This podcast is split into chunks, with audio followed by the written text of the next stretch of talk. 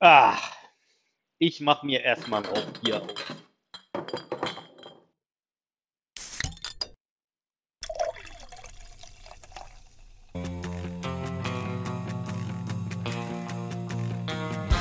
Please talk data to me.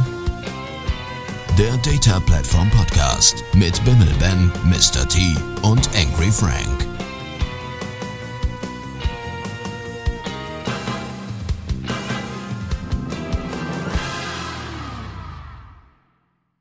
Halli, hallo. Folge 21 und damit Juni zwei Jahre. Donnerkeil. Absolut. Schönen guten Tag zusammen. Hallo Ben. Einen wunderschönen guten Tag, Ben. Hallo Tillmann. Hallo, Frankie. Wie Frankie? Das ist die Mischung aus Angry und Frank. Frankie. Danke. Angry Frankie. Ja, super. Wir können aber auch einfach Enk sagen, wenn du das willst. Das finde ich super. Finde ich total super. Das ist auch viel effizienter, weil das ist viel kürzer. Ja. Ja. Also, dann Das finde find ich hervorragend. dann müssen wir umbauen also- lassen. Der Podcast mit Eng.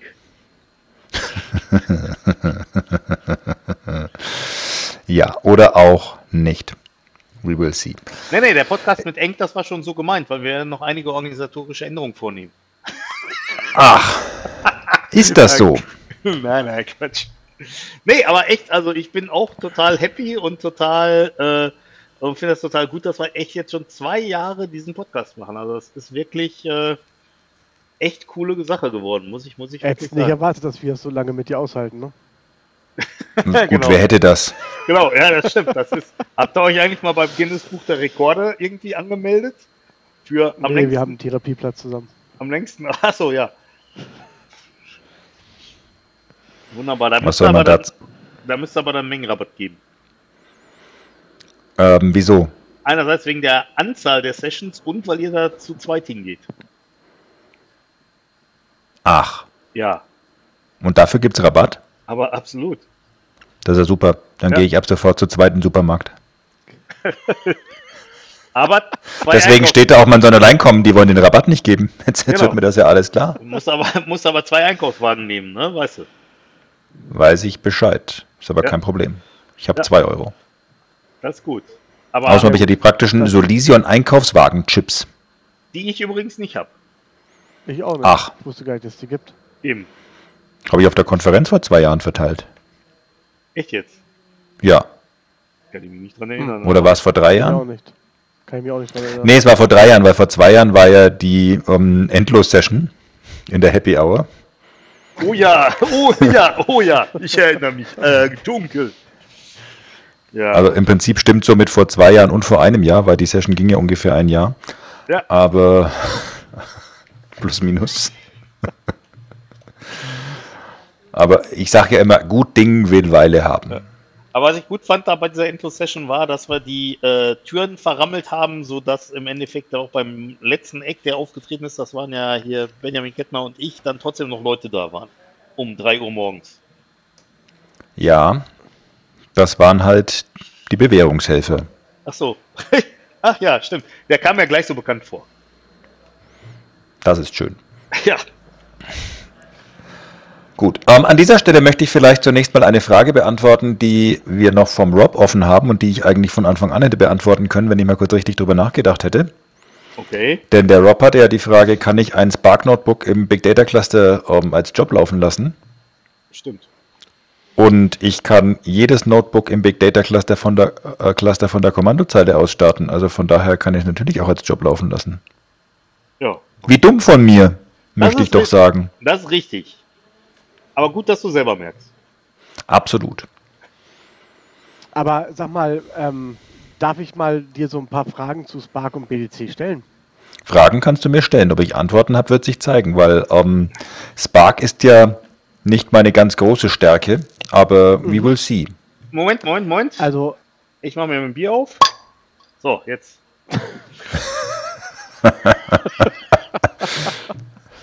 hätte ich das gewusst. Ich habe gar kein Bier da. Ah, Was? wie kann das denn sein? Ah, ja, ich weiß auch nicht. Ähm, Aufnahme abbrechen, Aufnahme abbrechen. Ja, ja, wir müssen nochmal von vorne anfangen. Stop the train. Ich habe hier übrigens eins, Äh. was aus der Gegend kommt, da, also nicht direkt aus der Gegend, aber da zumindest von der Küste. Ich habe hier ein Flensburger Gold. Ich bin mal gespannt. Ist das sowas wie ich hab Becks Gold nur mit Klopfverschluss? Ja, im Prinzip schon. Steht drauf, mild und frisch. Köstlich. Echt jetzt? Aber ich habe letztens von Flensburger so ein dunkles getrunken, fällt mir dabei gerade ein. Mhm. Ähm, das fand ich sehr lecker. Ich weiß gerade nur nicht mehr, wie das heißt. Flensburger Dunkel. Wollte ich auch gerade sagen. Ich habe tatsächlich. Ähm, Der war zu offensichtlich. Entschuldigung, ich konnte ja, ihn nicht liegen ich weiß, lassen. Ich weiß.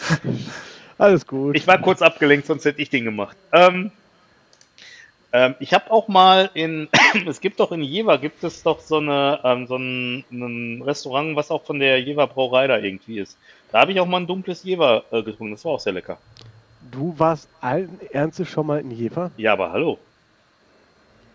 Es ist ja der Hammer. Ja, Man sagt ja weder Frank, so das Jever. Das sagst nur Das du. ist ja der Hammer. Ja, ja.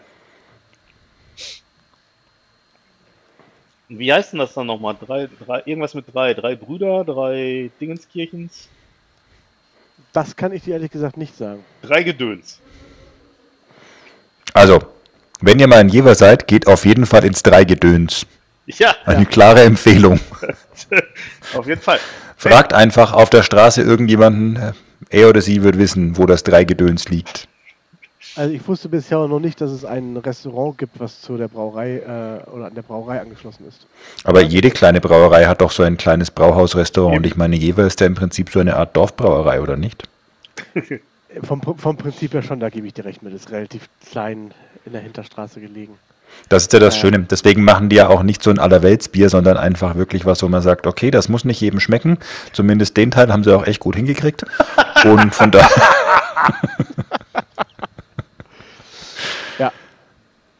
Ja, was soll ich sagen? Ach, da brauchst du nicht viel zu sagen. Ich denke, es ist Aber alles ich, äh, gesagt. Könnte in dem, in dem Zuge, könnte der Frank mal bitte ähm, in die Shownotes einen kleinen Artikel machen von der Jever Brauerei, warum ich immer Jever sage und ihr Jever sagt. Ähm, Schickt mir den gerne zu. Dann könnt sich, habe ich dir zugeschickt. Dann Danke. könnt ihr euch mal schlau, schlau machen, warum die beiden das mit W aussprechen und nicht mit F. Kommen wir zu den Spark Notebooks. Ja.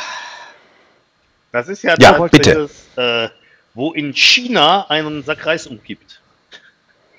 Ah, nee, in China. Sorry. Entschuldigung. Was jetzt? Das Nix. mit dem, mit dem, mit dem Jever und Jefer oder das mit den Spark Notebooks? Eigentlich das mit dem Jever und dem Jefer. Aber, Na, das ist schon relevant, weil ich kriege sonst immer im Laden eine Hefe geliefert, okay. wenn ich einen Jefer. Ja, weil du Hefer bestellst. Hefer, genau. Ganz genau. In Österreich ist, trinkt man ja sehr gerne Hefer. Ja. Im Jänner. Ich Hallo, Wolfgang. es. Also, Herr Weißmann, Azure Synapse. Wenn ich dort hingehe und ich ersch- möchte gerne etwas auf einem äh, Spark-Cluster laufen lassen, dann gibt es da so ein schönes Menü, da gehe ich hin und sage halt, hier, pass mal auf, ich brauche einen Spark-Cluster. Den gibt es aktuell, glaube ich, in klein, mittel und groß. Und dann wird der mir entsprechend bereitgestellt mit den Ressourcen, die dahinter liegen. Ich hoffe mal, später soll es, glaube ich, da sogar GPUs geben und all so ein Krams. Wenn ich GPU ist the den- best. Wenn ich jetzt auf dem Big Data Cluster bin, wie kann ich denn dort, welche Optionen, Möglichkeiten habe ich denn dort, ähm, so Spark Cluster zu generieren? Also, ähm, Spark innerhalb des Big Data Clusters gibt es im Prinzip in zwei Möglichkeiten. Entweder als Bestandteil des ähm, Storage Pool, also innerhalb des HDFS, oder als eigens ähm, dedizierte, konfigurierte und deployte Nodes entsprechend.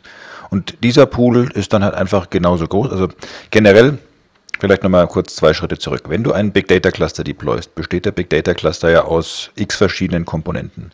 Deiner Master-Instanz, Compute Pool, Data Pool, Storage Pool, Application Pool. Und innerhalb des Storage Pools habe ich die SQL-Seite und die Spark-Seite und standardmäßig sind die vereint. Die kann ich aber auch entsprechend trennen.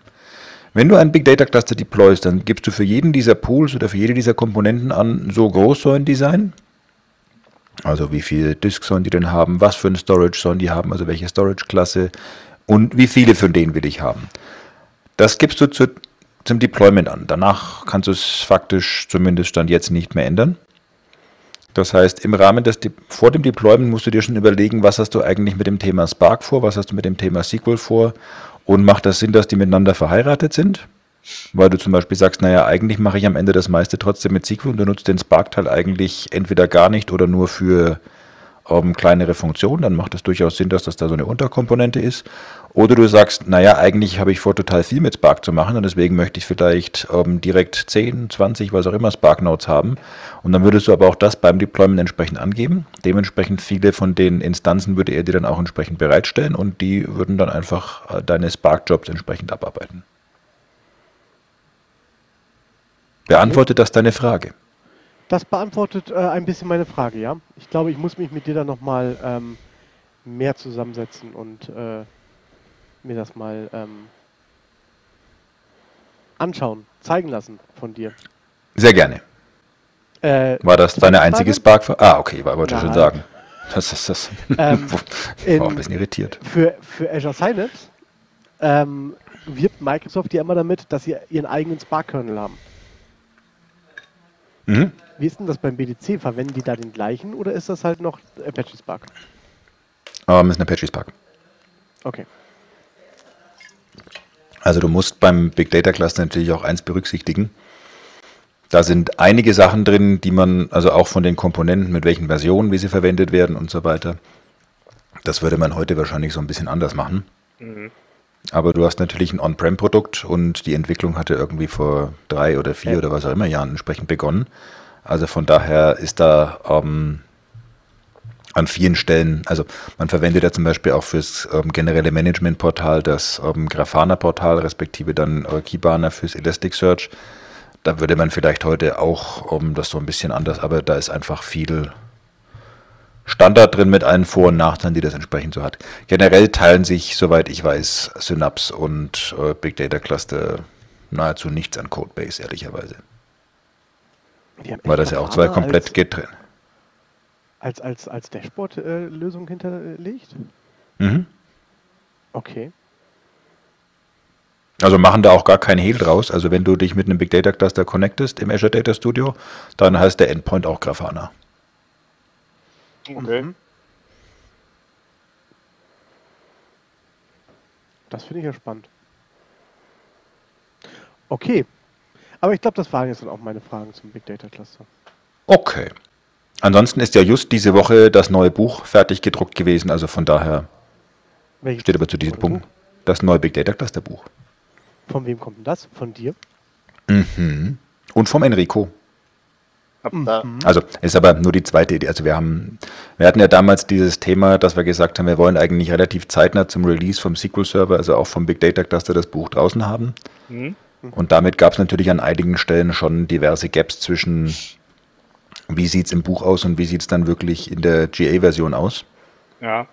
Weil unser Buch ähm, ja eine Woche nach GA im Handel verfügbar war. Und äh, wie ihr, die ihr selbst Autoren seid, wisst, äh, somit das Buch natürlich äh, nicht ein, zwei Tage vorher, sondern eher ein, zwei Monate vorher fertig geschrieben war. Ja. Und ähm, diese Lücken haben wir im Prinzip jetzt beseitigt.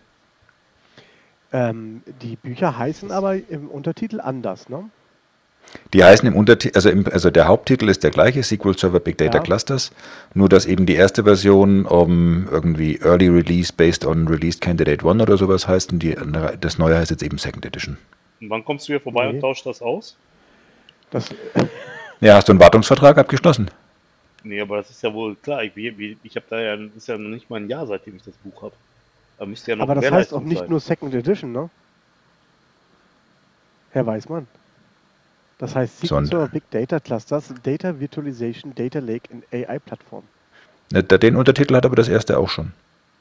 Nö, Doch. also nicht bei Amazon am Cover. Äh, ja, bitte. Jetzt nimmst du dir mal kurz. Was denn? Also ich habe Ja, ja, du hast recht. Buch jetzt hier in der Hand. Ja, Frank. Ja, Und da Frank. steht das auch nicht drauf.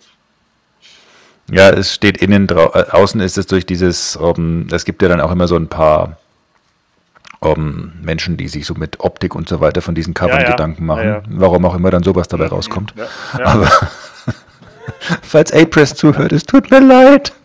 Ich hab's nicht so gemeint. Ähm, Also aber ich ja, finde, also ich finde ja, das ist ein sehr, sehr gutes Buch. Also bei mir steht da drauf Pro SQL Server on Linux von Bob Ward.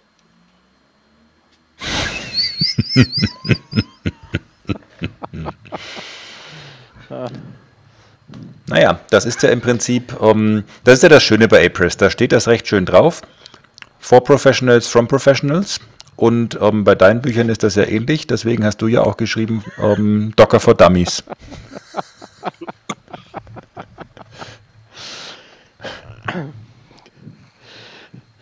Schön. Jetzt geht hätten wir auch das geklärt. Ja, ne? Ja. Sehr gut. Gut. Schön. Danke So. für nichts. Ja, Dann wie immer. könnte der Frank auch noch kurz aufklären, auf, äh, dass das Restaurant Haus der Getreuen heißt. Ja, richtig. Das Restaurant heißt Haus der Getreuen. Also, ähm, wenn ihr mal in Jever seid, könnt ihr da auf jeden Fall mal hingehen, weil die haben nicht nur. Nein, wenn ihr ein Jefer seid. Ja, wo auch immer. Danke, Ben. Ähm, genau, die haben nicht nur ähm, sehr leckeres Bier, sondern auf der anderen Seite auch gutes Essen. Also ich fand das, äh, was man, ich weiß gar nicht mehr genau, was ich da gegessen habe, ist auch schon mindestens zehn Jahre her, dass ich da war, aber das war echt gutes Essen. Ähm, das Spannende ist natürlich, ob es wirklich jemand gelingt, nach der Frage, mit der Frage nach, ich suche das Dreigedöns, das Haus der Getreuen zu finden.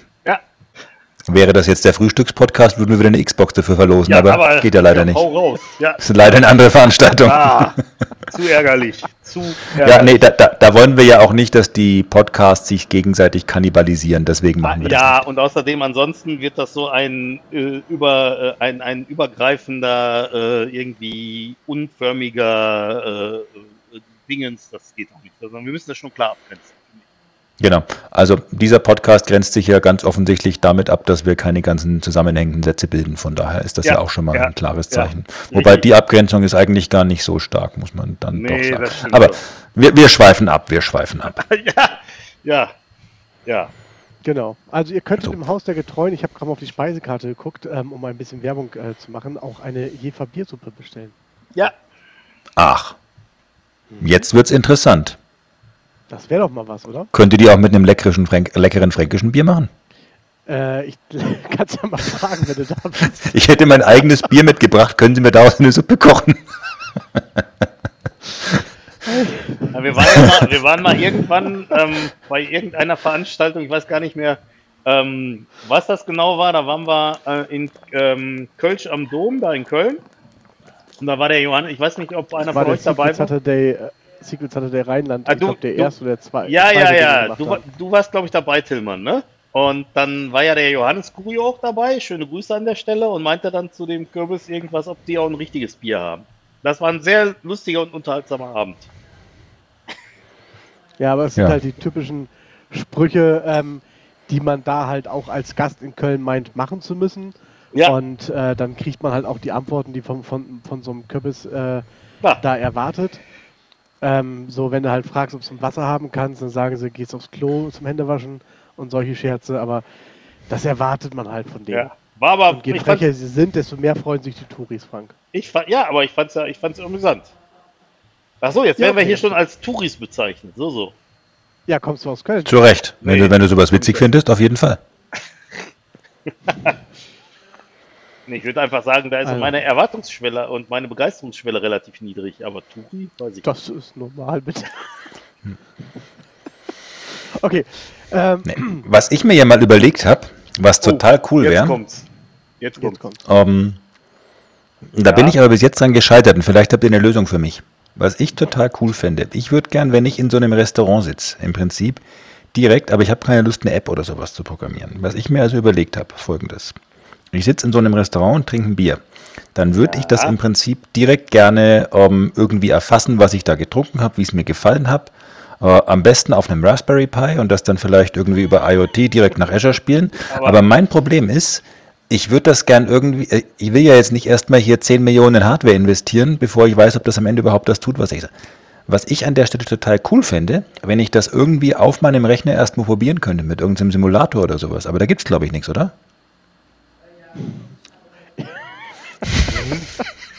Also, mal, äh, halt, halt, halt. Also, ich meine, so eine App gibt's ja. Die heißt Untapped. Ja, Frank.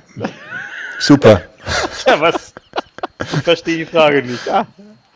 Ja, offensichtlich hast du nicht in die Themenliste geguckt, weil sonst würdest du sehen, was ich einfach für eine grandiose Überleitung hier gebaut habe, die du einfach völlig uriniert hast. natürlich habe ich, natürlich hab ich nicht in die Themenliste geguckt. Das Okay, also, Ja. liebe Zuhörer, nachdem Frank jetzt leider die Katze nicht aus dem Sack geholt hat, sondern im Sack geklöppelt hat, möchte ich an dieser Stelle einfach sagen, Tillmann, kannst du uns vielleicht was zum Raspberry Pi Device Simulator für Azure IoT erzählen? Ich, ich muss noch mal ein bisschen lachen, weil ich fand die. Das hätten wir auch einfacher haben können, wenn ich gewusst hätte, dass da... Absolut. so Diese App gibt's so doch schon. ja, Ben, ich weiß gar nicht, wo dein Problem ist. Diese App gibt's doch schon. Ja, okay, dann ziehe ich die Frage sehr gerne zurück. Ja, es gibt einen Raspberry Pi Device Simulator für Azure IoT. Ja. Da musst du gar nicht dir äh, so viel Geld in die Hand nehmen. Wobei ich sagen muss, ich 40 würde mir Euro. echt mal fragen, zu welchem Händler gehst du, wo du so viel Geld für den Raspberry Pi zahlst? Also, nein, also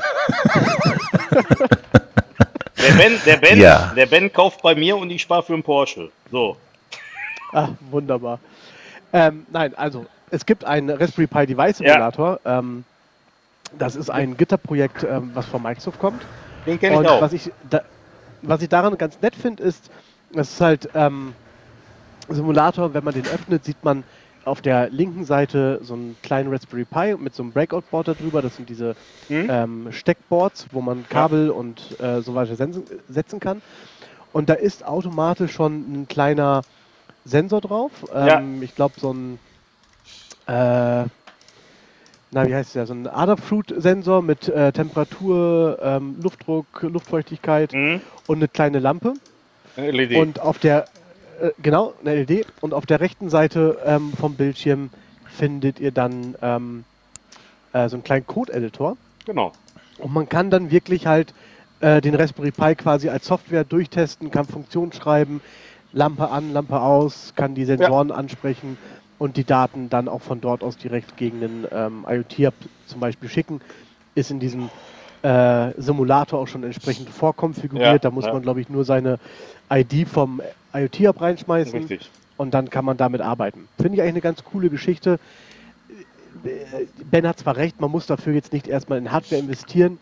Raspberry Pi ist nicht so teuer, aber so kann man es äh, Ja. schon mal ganz gut testen Das, und äh, hat alles so direkt zur Hand. das ist übrigens auch ein Demo, was im Rahmen des äh, Microsoft-Zertifizierungskurses AZ900 ähm, Azure Fundamentals gezeigt wird. Genau das. Das heißt also im Endeffekt, du legst dir da, I- ja, du legst dir, daher kenne ich den auch. Du legst dir da halt einen IoT-Hub an mit allem Mhm. drum und dran und machst dann diesen Raspberry Pi Simulator auf und kopierst, kopierst dir dann den Connection String halt rüber in den. Ähm, Du erklärst jetzt nicht gerade die Prüfungsfragen. Nein, natürlich nicht. Okay. Ähm, das ist, das ist halt. Das Was ist ziemlich witzig wäre.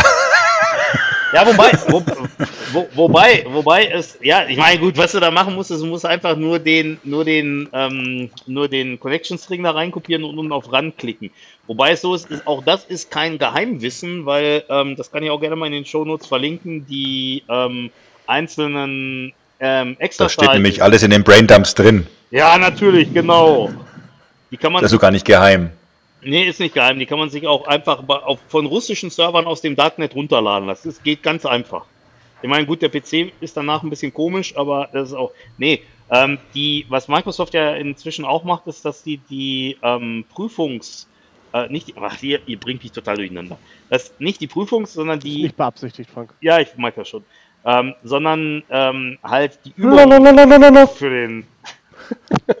die Übungen, die man in den, äh, in den Kursen macht, die liegen ja auch komplett auf GitHub jetzt inzwischen, ne? Ach, Ja, Welche? Ach, welche Übung denn? ja, die Exercises. Und wo? Auf Sag doch mal GitHub. bitte wo. Ja, Danke, Frank. Ja, gerne, Tillmann. GitHub ist ja auch relativ easy äh, überschaubar. überschaubar so. Ich verlinke das in den Shownotes natürlich.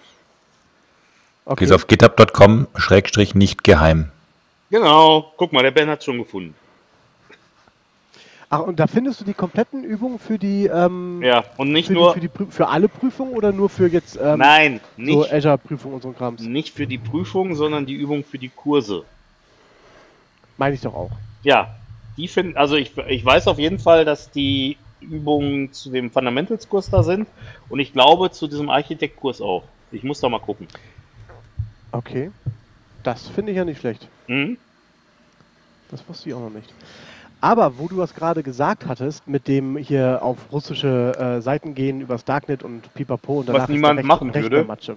Was niemand Genau. machen würde. Ähm, da habe ich doch mal eine Frage an euch, äh, weil ich das letztens gesehen habe und ich das noch nicht kannte. Habt ihr schon mal von der Windows Sandbox gehört? Gehört habe ich das schon mal von, aber ich habe äh, aber nur, dass es das gibt. Also ich habe davon noch nichts Also ich kannte gehört. Das, das freut mich, Ben. Dann kann ich dir das wenigstens erklären. Sehr gerne. Ähm, ich kannte das vorher auch noch nicht. Ich habe das jetzt auch äh, im Rahmen des äh, aktuellen Updates, was ausgerollt wird, äh, mitbekommen, auch wenn es schon seit zwei Updates, glaube ich, vorher schon drin war oder drei. Ähm, im, am Ende des Tages ist es eigentlich äh, ein ein Hyper-V, ähm, was, was läuft. Aber es ist halt, wird halt von Microsoft als Sandbox ähm, ähm, beworben und man muss es auch über die Windows-Features ähm, explizit als Windows Sandbox aktivieren. Es gibt ja dieses äh, Add or Remove Features. Ja. Und da muss man sagen, du möchtest die Windows Sandbox haben. Und was dann passiert ist, ähm, du kannst die Windows Sandbox öffnen. Das ist das, was der Name sagt. Es ist ein eigenes ähm, äh, Betriebssystem, was bei euch auf dem normalen Windows-System läuft. Mhm. Ähm, ab Pro und Enterprise, glaube ich. Mhm. Und wo ihr alles drauf installieren könnt, was ihr wollt. Mhm. Und wenn ihr diese VM wieder zumacht, dann sind alle Daten entsprechend, die ihr drauf verändert habt, wieder weg. Okay. Das ist wahrscheinlich Ja, also vom, Hm? ja? Das ist wahrscheinlich vom Prinzip her so ähnlich, wie das früher war. Bei Windows 7 gab es doch auch die Möglichkeit, dass du ein virtuelles Windows XP im Hintergrund laufen lassen konntest, wenn du noch irgendwelche XP-Programme hast, die halt nicht unter Windows 7 liefen. Das war ja ziemlich ähnlich. Nur, dass Im da Endeffekt ist das nicht alles weg war. es ist, es- im Endeffekt ist das, glaube ich, auch die gleiche Funktionalität, die dir Hyper-V auch anbietet, Mhm. ähm, dass du halt Snapshots machen kannst von deinen Images und könntest das Ja, ja, auch jedes Mal zurücksetzen. Ähm, nur das ist halt jetzt, läuft halt explizit unter dem Namen ähm, Windows Sandbox. Du Mhm. kannst es auch so öffnen, ähm, aber ist halt dafür gedacht, um halt wirklich sicher mal Mhm. Programme, Code und so weiter zu testen, ähm, ohne dass das auf deine normalen Daten entsprechend zugreifen kann. Ja. Ja. Kannte ich noch nicht, finde ich eigentlich eine ganz äh, nette Geschichte, dass das halt Ja. so gibt. Wir haben ja übrigens gar keinen Event-Block gemacht. Ich meine, ein kleines Event hätte ich auch noch äh, zu berichten. Ach, Ja, welches denn? Und zwar, ich habe, ich glaube, das war letzte Woche Donnerstag mit dem Benjamin Kettner zusammen zwei Vorträge gemacht bei Redgate Streamed, wo wir ähm, über, darüber gesprochen haben, wie man äh, optimalerweise ein Data Warehouse baut. Das heißt also ähm, so Best Practices, wie man das halt toolmäßig umsetzen kann und so. Das war eigentlich ganz interessant, hat Spaß gemacht. Und wen das interessiert, es gibt äh, da mit Sicherheit auch Aufzeichnungen. Könnte ich vielleicht auch nochmal verlinken. Also waren auf, das waren, waren zwei ähm, Vorträge, die wir gemacht haben. Und ähm, das waren, also die, bei diesem Redgate Streamed Event gab es halt auf der einen Seite ein paar englische Vorträge, da hat der äh, Grant Ritchie hat was gemacht und Kendra Little auch. Und wir haben halt auf Deutsch dann ähm, zwei Vorträge gemacht zum Thema ähm, halt, wie man Data, äh, Data Warehouse vernünftig baut. Waren das jetzt ähm, zwei verschiedene Vorträge oder Ja, ja. ein Vortrag Nee, nee. zwei Sessions Nee, nee, das waren zwei verschiedene Vorträge. Das erste waren halt zum gleichen Thema? Ja, ja, genau. Also ähm, das erste war so mehr Best Practices ähm, toolseitig und das zweite war halt, wie man in die Best Practices auch Dokumentation mit einbauen kann. Dass sie halt automatisch mehr Okay. oder weniger Dokumentation erstellen kannst. Mhm. verstehe, verstehe, verstehe. Aber Apropos dann- Events. Ja. Genau, Virtual Events. Was gibt's denn da so Neues? Stillmann. Tja, die Katze ist aus dem Sack, noch bevor Frank sie klöppeln konnte.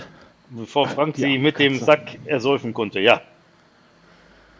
Was war denn Wasser mit Ghost Virtual. Hui. Jo, das ist richtig. Was damit Ghost Virtual? Ich meine, Und? das war ja schon lange ein halbwegs offenes Geheimnis, kann man sagen. Ich meine, das war Spätestens seit klar. die Veranstaltung von der Webseite des Konferenzcenters verschwunden war. Ähm, was? Echt jetzt? ähm, nein, also Pass Summit goes virtual. Nicht ganz überraschend, um, dass ein Event dieser Größenordnung irgendwann Ja. so ein bisschen ja. reagieren muss. Und nach dem Absagen für die Pass definitiv keine Option ist. Ich meine, auch das Budget der Pass Global ist ja offen einsehbar. Somit jeder, der sich auch nur am Rande damit beschäftigt hat, weiß, da führt kein Weg dran vorbei. Um, Wenn es den Summit nicht gibt, gibt es auch keine Pass mehr, weil da die ganze Kohle herkommt, effektiv. Ja. Und dann, da kann das Board of Directors noch so sehr sagen, ja, das müssen wir ändern, aber das kriegst du natürlich auch nicht von heute auf morgen entsprechend gewuppt. Richtig. Also von daher fallen zwar durch den Summit ein paar Kosten weg, aber halt auch ähm, ein gutes Stück an Umsätzen. Wobei es ja auch so ist, dass der Summit, also der Virtual Summit, der kostet ja, glaube ich, so um die 500 Dollar, wenn ich es richtig gesehen habe. Also der Virtual Summit, den gibt es im Prinzip in verschiedenen Varianten. Mhm. Das haben sie auch deutlich vereinfacht von den ersten Ideen, die es davor gab. Ähm, ich war äh, im Mai in einer Focus Group, wo, wo die uns mal so ihre ersten Ideen vorgestellt haben und viele von uns haben die Hände beim Kopf zusammengeschlagen und gesagt, äh, wenn ihr den Quatsch macht, das geht schief. Und also von daher muss ich zunächst mal sagen, finde ich es sehr cool, ähm, wie unser Feedback da eingeflossen ist. Du hast jetzt die Wahl zwischen einzelnen Precons für 350 Dollar. Da muss ich zunächst mal sagen, das finde ich preislich Okay. völlig okay. Ja, das ist, wenn du so ein bisschen guckst, was, was, was du sonst so bei den anderen gängigen Trainingsanbietern bezahlst, also für dich egal, ob ich jetzt zu SQL Skills oder Brand Osa oder wem auch immer gehe, ähm, ein Tag Training 350 Dollar, auch bei uns, das, das, das ist okay. Das finde ich fair, ja, das ist wichtig. Somit zwei Tage bist du bei ähm, 700 Dollar für zwei Precons. Okay. Dann könntest du einen Bundle kaufen für 900 Dollar. Das wären zwei Precons und die drei Konferenztage. Aber von den 900 Dollar, und das sind jetzt alles die Early Bird Preise, also da kommen dann nochmal 50 bis 100 Dollar, glaube ich, drauf, wenn du ein bisschen später kaufst.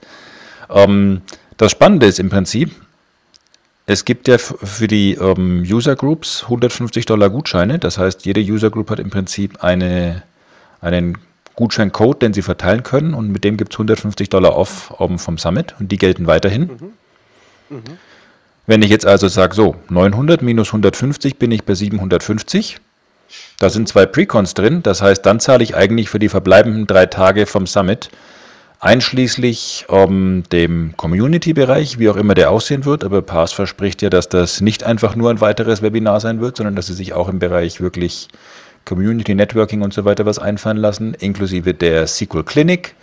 Das heißt, ich habe dann auch, auch virtuell die Möglichkeit, eben wirklich mich mit Microsoft Engineers zu einem konkreten Problem und so weiter auszutauschen, inklusive einer virtuellen Expo Hall. Das heißt, ich habe auch virtuell die Möglichkeit, gegebenenfalls mich mit Vendors und so weiter auszutauschen.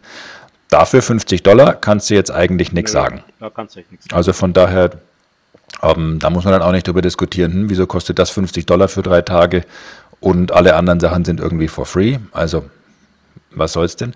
Was, glaube ich, äh, in der Tat schwieriger wird, diejenigen, die sagen, Precon interessiert mich nicht, um 500 Dollar rein für die drei Tage, das wäre das andere verbleibende Mhm, Paket. genau, das das könnte für den einen oder anderen so ein bisschen eine Challenge werden. Ja. ja. Was ich ein bisschen schade finde, ich hatte mich schon drauf gefreut, mal nach Houston zu fliegen, weil da war ich noch nicht und dachte mir, dass ich da auch mal irgendwie bei der NASA gucken kann oder so. Aber naja, vielleicht dann im nächsten Jahr oder so, wenn Houston dann noch steht. Ja, aber nächstes Jahr ist das ja gar nicht in Houston. Sondern?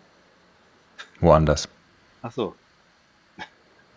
Ähm, ja, äh, gut, gut, äh, auch da werden die Karten wahrscheinlich eh nochmal neu gemischt. Aber von daher, um, ja, schauen wir mal. Aber es soll im Prinzip ansonsten mit dem gleichen Programm, mit den gleichen Precons und so weiter weitergehen. Der Call for Speakers ist nochmal aufgemacht worden. Ja, Um, sicherlich auch so ein bisschen aus dem Grunde heraus, dass die Anzahl der Submissions wahrscheinlich nicht so war, wie man sich vorgestellt hat. Was aber, glaube ich, auch so ein bisschen dran lag, sowohl aus Teilnehmer- als auch aus Speakersicht, war, glaube ich, diese Ungewissheit ja. um, ein großes Problem. Weil viele gesagt haben, hm, ich will, will generell nicht reisen. Sehr viele haben auch gesagt, hm, ich will auf gar keinen Fall nach Texas, weil Houston einfach nicht so geil ist. Also von daher, viele ähm, haben schon weit vor Corona gesagt, also für Houston submitten sie nicht, weil da wollen sie nicht hin. Die jetzt gesagt haben, oh, Moment, virtuell kann ich mit leben, mache ich. Muss ich ja da nicht hinfliegen. Also von daher ähm, wird da jetzt auch nochmal so ein bisschen neu gemischt. Von daher sind auch noch keine normalen Sessions announced, außer den Learning Paths.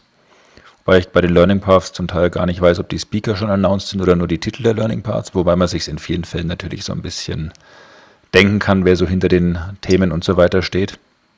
Also es gibt zum Beispiel einen Learning Path zum Thema Big Data Cluster. Naja, könnte sein, dass ich da sprechen darf. Ah. Als einer von fünf. Äh, aber machst Also du eine Precon? Ich mache auch eine Precon, Ja, ja. genau. Mache eine Precon mit äh, Anthony äh, Nocentino zusammen. Und in der, unserer Precon geht es um Kubernetes, Big Data Cluster und Azure Arc Data Services. Sehr schön. Nochmal bitte. Um was geht Kubernetes, Ja, okay. das ist, das ist so ein Dingens im So. Prinzip wie VMware, nur anders. Mit so einem Wahl. Ja, Big Data Cluster ist im Prinzip wie SQL Server, nur größer. das war das mit dem Spark von vorhin, ja. Genau. Und Azure Arc, das ist im Prinzip Haben wir letzte Woche drüber Wie- gesprochen. wie Azure Cloud, nur on-prem. Ja. Äh, Alle drei Vergleiche waren natürlich nicht ganz akkurat. Echt jetzt? ach so, ja, dann, dann verstehe ich das jetzt. Wirklich. Chapeau. Ich nicht. Nee. ich auch nicht. Äh, okay. Äh, dann erklär mir doch nochmal ganz kurz Learning Path. Was, was muss man sich darunter genau vorstellen? Also die Idee eines Learning Paths ist mindestens drei, maximal, ich glaube, fünf Sessions innerhalb eines Paths, die aufeinander aufbauen. Das heißt, du hast im Prinzip ein großes Thema, also in unserem Fall zum Beispiel Big Data Clusters. Und innerhalb dieses Themas hast du dann um, Sessions, die der Teilnehmer idealerweise alle besucht und das auch in der richtigen, also die sind dann auch in der richtigen Reihenfolge gescheduled. Das heißt, wenn du jetzt einen Power BI Learning Path hättest, würdest du dich erstmal darüber unterhalten, was ist Power BI eigentlich an sich und würdest vielleicht am Ende, äh, würdest dann irgendwo dazwischen mal so ein bisschen Datenmodellierung machen und am Ende dein eigenes Visual programmieren. Je nachdem, wie tief du schon in dem Thema drin bist, musst du natürlich nicht alle machen, sondern kannst dir auch einzeln nur anschauen, aber von der Grundidee ist es, du weißt am Anfang noch nichts darüber und wenn du diesen Path hast, dann um, bist du vielleicht kein Experte, aber dann bist du es wirklich einmal komplett durchlaufen. Das heißt, um, also meine Session zu dem Thema wird sich zum Beispiel ausschließlich mit dem Thema Deployment beschäftigen. Das Charmante auch aus Sicht ähm, äh, des Speakers an der Stelle ist natürlich, du hast durch diese Geschichte, dadurch, dass du sicher weißt, dass es außenrum Sessions gibt, die den restlichen Content entsprechend abdecken, hast du auch die Möglichkeit, quasi einen Deep Dive entsprechend sowas zu submitten, ohne Angst zu haben, hm, naja, der steht dann irgendwie so ein bisschen alleine, ohne dass es Kontext dazu gibt. Ja, das ist cool. Von daher fand ich das ganz spannend. Das ist cool. Interessant. Bedeutet natürlich auch so ein bisschen Abstimmung mit den anderen Speakern. Ja. Klar. Also, Also von daher, um, Worst Case in meinem Fall könnte zum Beispiel sein, irgendjemand anders erzählt schon davor alles zum Thema Deployment in seiner Session. Dann ist mein Thunder so ein bisschen weg. Oder alternativ, irgendjemand anders lässt einfach so davor ein paar Fundamentals weg, die aber zwingend eigentlich erforderlich sind, um zu wissen, was er überhaupt dann bei mir lernt zu deployen. Aber deswegen weiß man ja auch vorher, wer die anderen sind und kann sich da auch dann eben entsprechend abstimmen und so ein bisschen nochmal an den eigenen Sessions feilen, um sicher zu gehen, dass auch allen anderen klar ist. Also ich, ich spreche zum Beispiel als letztes quasi in unserem Track. Dementsprechend ähm, ist es halt einfach wichtig, dass ich so ein bisschen klar auch den anderen kommuniziere, was sind so die Sachen, die aus meiner Sicht definitiv klar sein müssen, wenn jemand in meine Session kommt. haben sie den Ben als Rausschmeißer genutzt. Okay. Das klappt meistens ganz gut. Ja, eben, drum. Ich meine, muss man halt auch mal die Profis ranlassen. Ähm, So ist das. Also so ähnlich, allerdings mehr oder weniger in Anführungszeichen zufällig äh, hat sich das letztes Jahr in Oslo ergeben, auf dem Sequel Saturday, wo ich war. Also es war zumindest nicht so, dass das in irgendeiner Art und Weise abgesprochen wäre oder dass man uns da zusammengebracht hätte.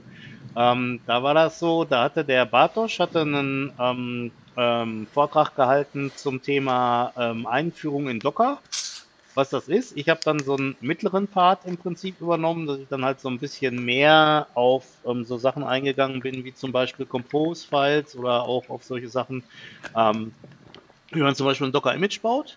Und ähm, danach kam dann der, ähm, äh, der Andrew Pruski und der hat dann halt äh, nochmal so erklärt, was Kubernetes äh, ist und wie das alles funktioniert. Und ich glaube, ähm, die Leute, die sich das halt, sag ich mal, so äh, end-to-end angeguckt haben, hatten dann auf jeden Fall einen schönen Vormittag, wo die einen guten Überblick darüber bekommen haben, was halt Docker ist und wie das alles so zusammenhängt.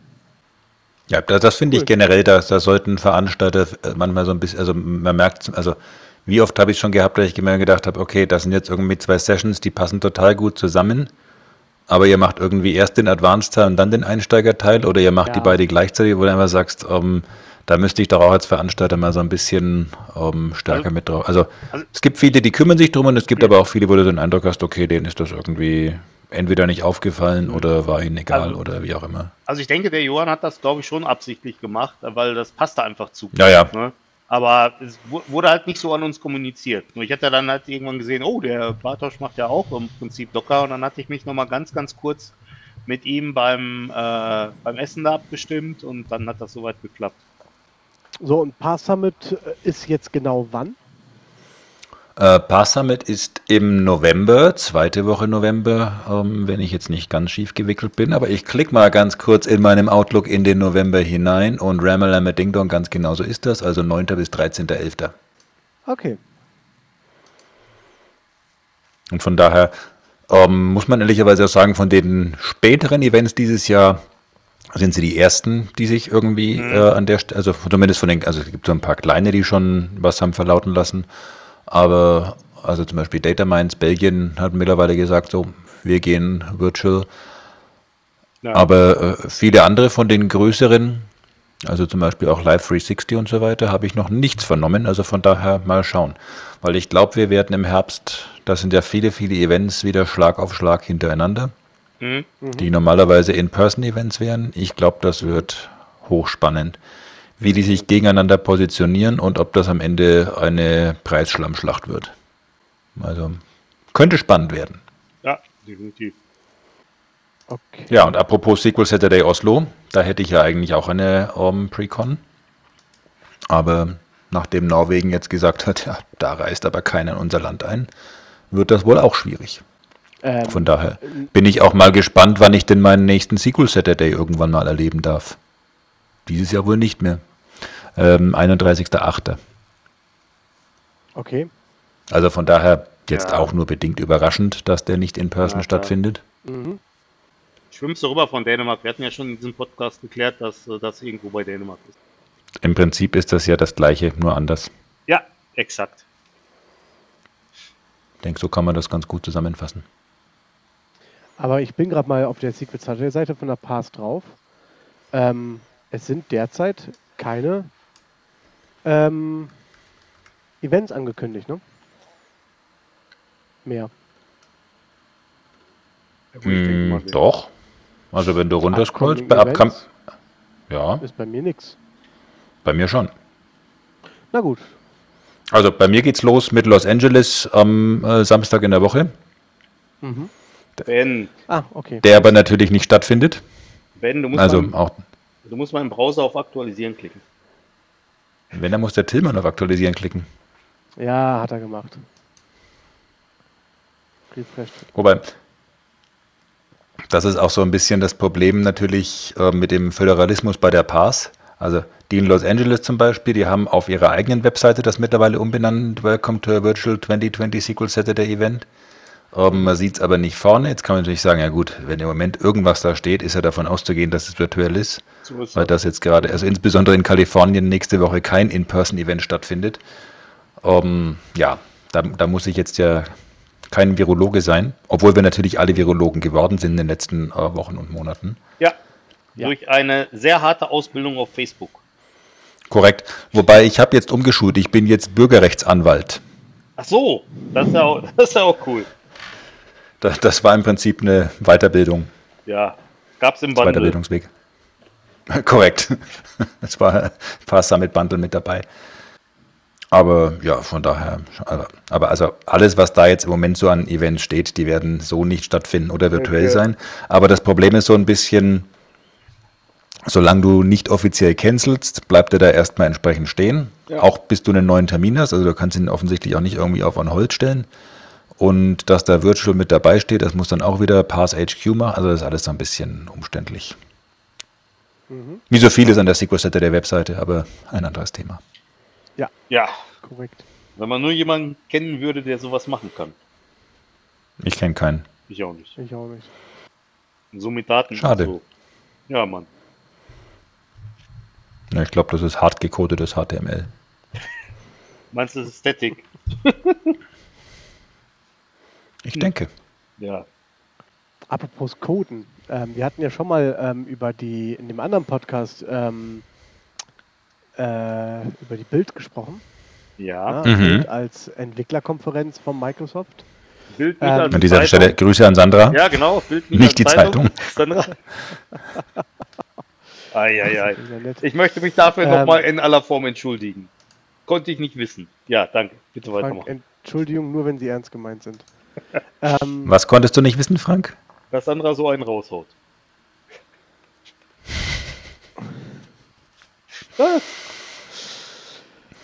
Tillmann, zurück zu dir. äh, ja, habt ihr denn mittlerweile schon mal ähm, näher reingeschaut? Nope. Nein, Warum denn nicht? Keine Zeit. keine Zeit. Was denn zu Hause? Podcasts. Podcast. genau. Ja. Nee, Ah, das ist einfach. Wer kennt nicht das Lied von Ingo ohne Flamingo? Morgens, mittags, abends Podcast. Ich? ich? Ja, ich schicke ich schick euch dann mal noch einen Link. Nee, danke. Ähm, ich habe jetzt, ich hab, ich hab jetzt schon Angst. Ich Sehr auch. gerne. Ich Nee, aber. Also es waren aber jetzt ehrlicherweise auch nur bedingt Themen dabei, wo ich gesagt habe, oh, das klingt jetzt so brandheiß, dass ich sofort um, angucken, hören, lesen, was auch immer muss. Also es gab einige coole Sign-Up-Sessions. Drei oder vier Stück. Die ähm, kann ich empfehlen. Es gab auch eine ähm, mit äh, so einem neuen Cosmos DB ähm, Part, ähm, wo die Cosmos DB so eine Analytics Engine direkt dahinter hat, um darauf zuzugreifen. Ähm, sollte man sich mal anschauen, ist äh, sehr nett gemacht. Ähm, erzählen sie einige schöne Features über die entsprechenden äh, über Signups, was ja jetzt auch in der Public Preview ist. Mhm. Ähm, aber immer noch, ich habe es ja im Frühstückspodcast mal kurz erwähnt, möchte ich hier auch noch mal ganz kurz erwähnen. Meine immer noch Lieblingssession ist ganz klar von Scott Hunter oder Hunter und Scott Hanselman die The Journey to One.net. Also, wenn ihr euch mal so ein bisschen mit Programmierung auseinandersetzt oder einfach mal auch nur sehen wollt, was Microsoft so tut und macht in der nahen Mhm. Zukunft, guckt euch die an. Äh, die Session Nee, fand ich sorry, das macht überhaupt keinen Sinn. Weil Warum seit? Microsoft gesagt hat, dass sie VB nicht weiterentwickeln wollen, kann man doch eigentlich sehen, dass die das Thema überhaupt nicht ernst nehmen. Genau. Das ist ein äh, wichtiger Ansatzpunkt, ja, den habe ich bisher noch nicht berücksichtigt, Ben. Dafür bin ich ja da. Da kommt der Consultant Das- in mir durch. Rechnung ist unterwegs. Sehr Ja. schön. Das Also- ist quasi das Consultant-Gegenstück zur Anzeige ist raus. Rechnung ist unterwegs. Sehr gut. Super. Ja, aber da solltet ihr mal definitiv reinschauen. Ähm, ist empfehlenswert. Mhm. Auch die Sign-Up-Session finde ich gut. Es sind auch noch einige andere dabei, aber ich muss die jetzt nicht alle aufzählen. Ähm, äh, da auf Channel 9 sind sie alle mittlerweile Mhm. gepublished und ähm, da kann man sich die entsprechend anschauen. Gibt einen eigenen Kanal dafür. Ja. Ähm, ist einiges, einiges zusammengekommen.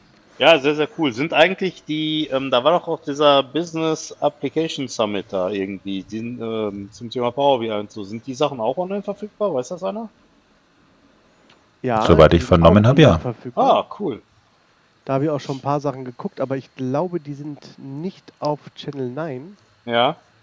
Ich glaube, die sind auf Ähm. dieser eigenen Eventseite und du musst dich irgendwie registrieren dafür dann Ja, irgendwie so. Ne? Genau. Ja. Ich meine, das ist ja, Aber ist ja gut, bei einem kostenlosen Event ist das ja machbar. kriegen wir hin.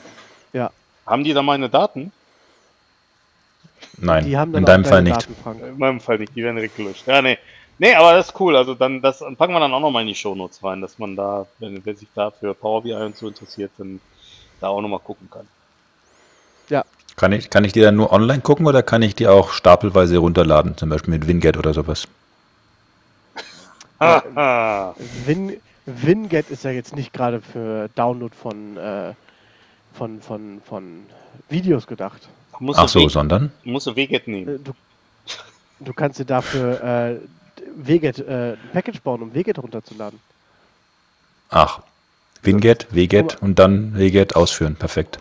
Und AppGet und Chocolatier. Ähm, da haben wir doch schon mal drüber gesprochen, Mensch. Genau, Chocolatier Ähm. installieren über Winget ist, glaube ich,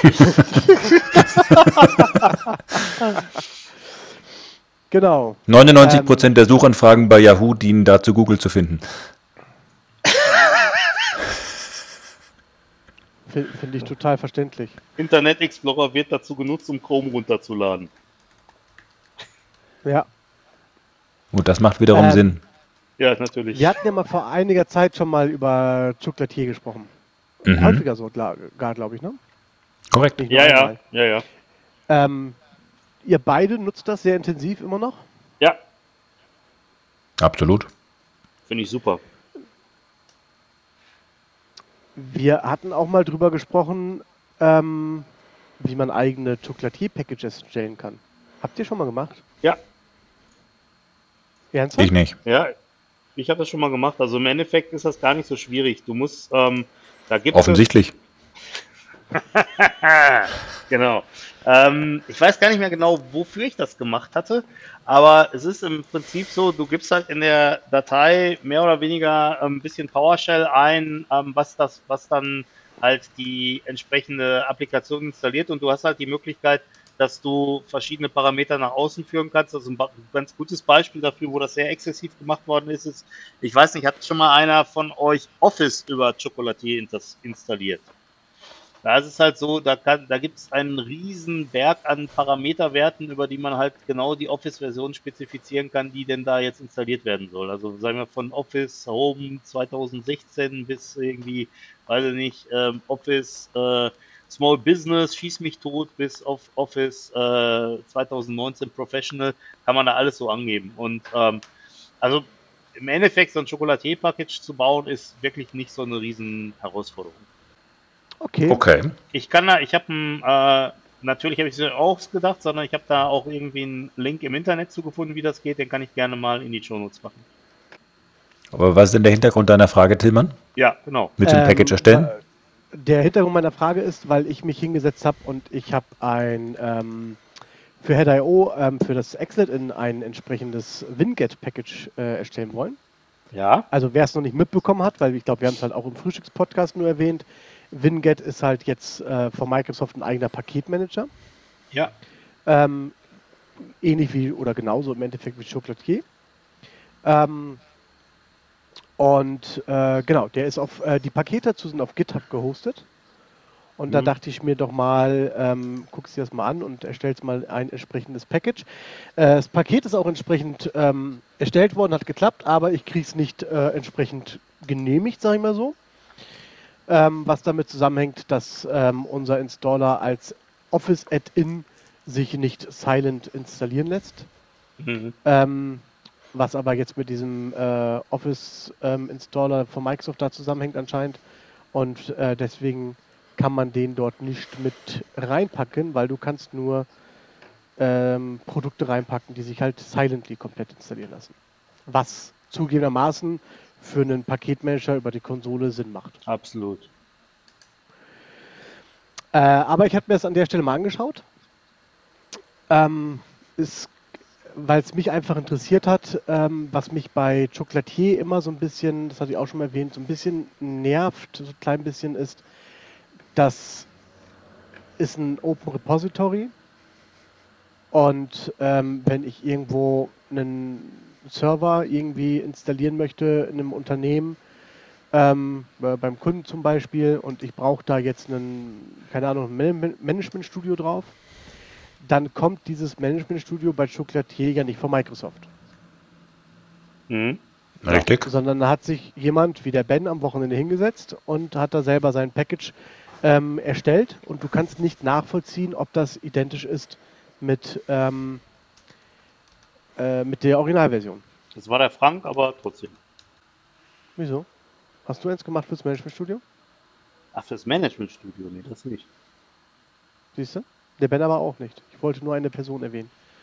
Meine, Ähm, warum sollte ich das machen? Hat ja schon jemand anders gemacht. Eben. Richtig. Macht ja gar keinen Sinn, das Ähm, Bild an der Stelle. Und Microsoft hat hier halt mit angekündigt, dass es jetzt ähm, entsprechende Signaturen gibt für die Installer.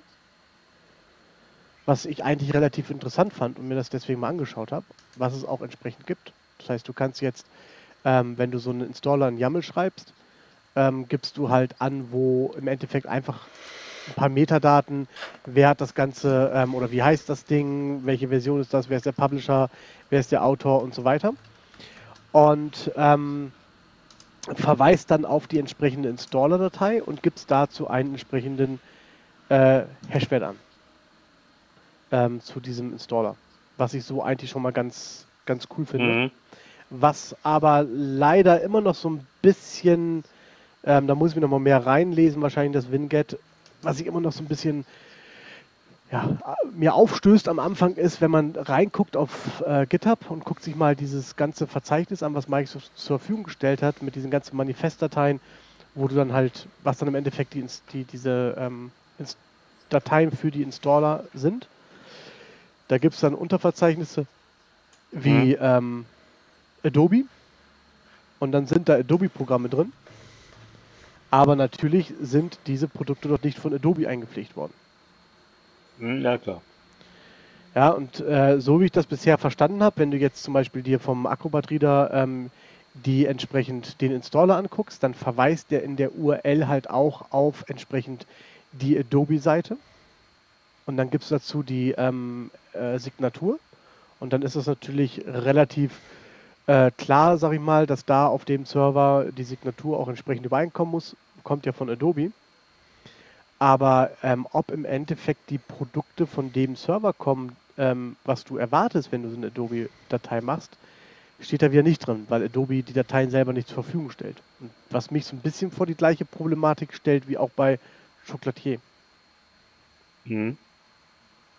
Oder äh, da wollte ich mal fragen, ob ihr das genauso seht oder ob ich das ein bisschen zu streng sehe. Naja, also grundsätzlich hast du da, glaube ich, auf jeden Fall einen Punkt und ich denke, es kommt so ein bisschen aufs. Also zum Beispiel, zum einen kommt es darauf an, in welchem Umfeld bin ich unterwegs. Ja. Also mhm. bin ich eher bei einer Bank? Ja. Schwierig. Oder bin ich eher beim äh, Wald- und Wiesen-Mittelständler? Wo auch jeder jeden USB-Stick äh, völlig frei verwenden darf und oh, jetzt ist leider alles weg.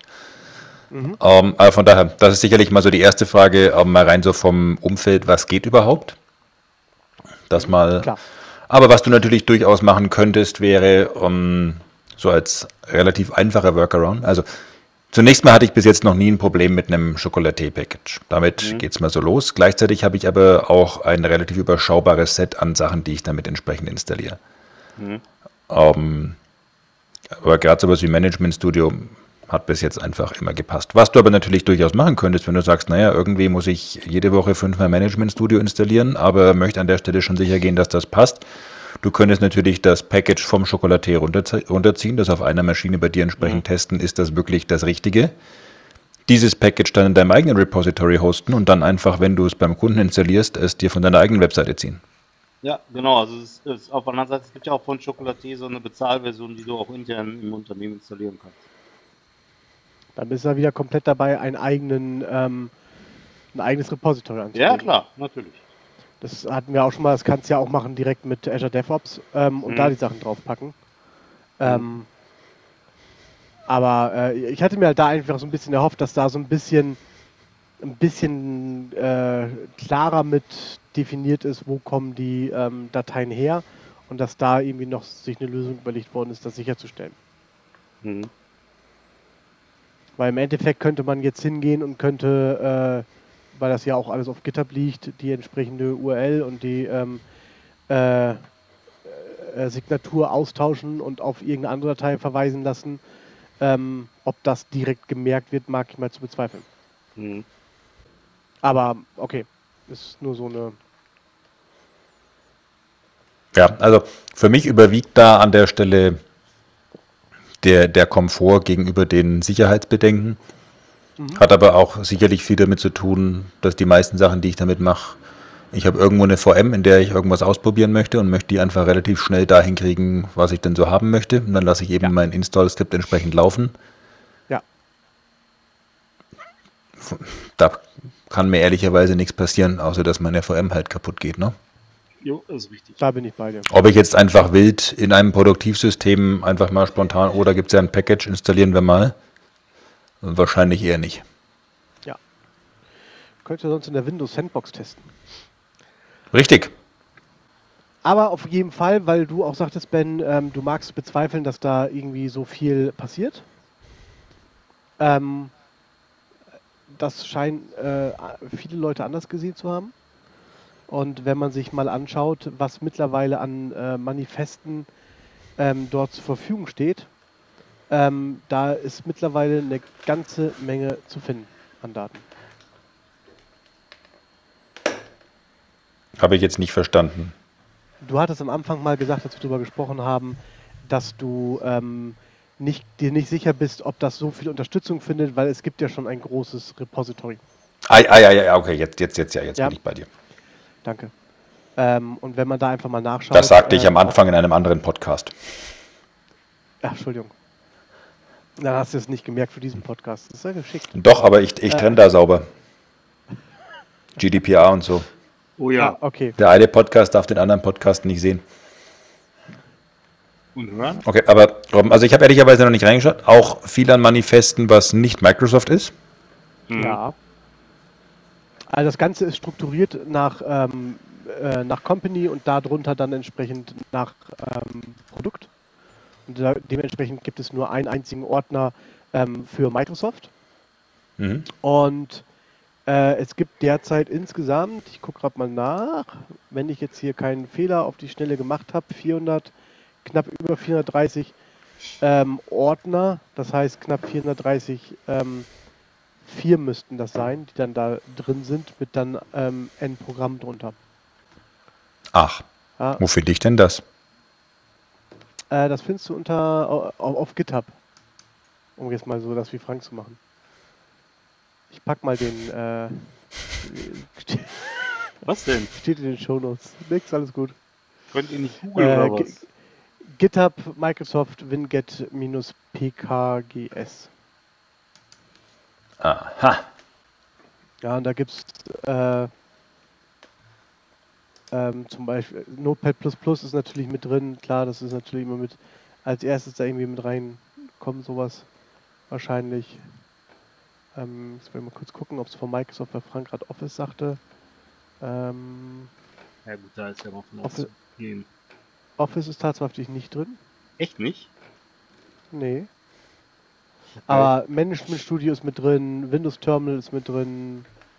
Ich mein- ähm, Da muss ich doch mal gucken, ob ich meinen Big Data Cluster Skripte auf Wingate umstellen kann. Azure Data Studio ist drin Hm.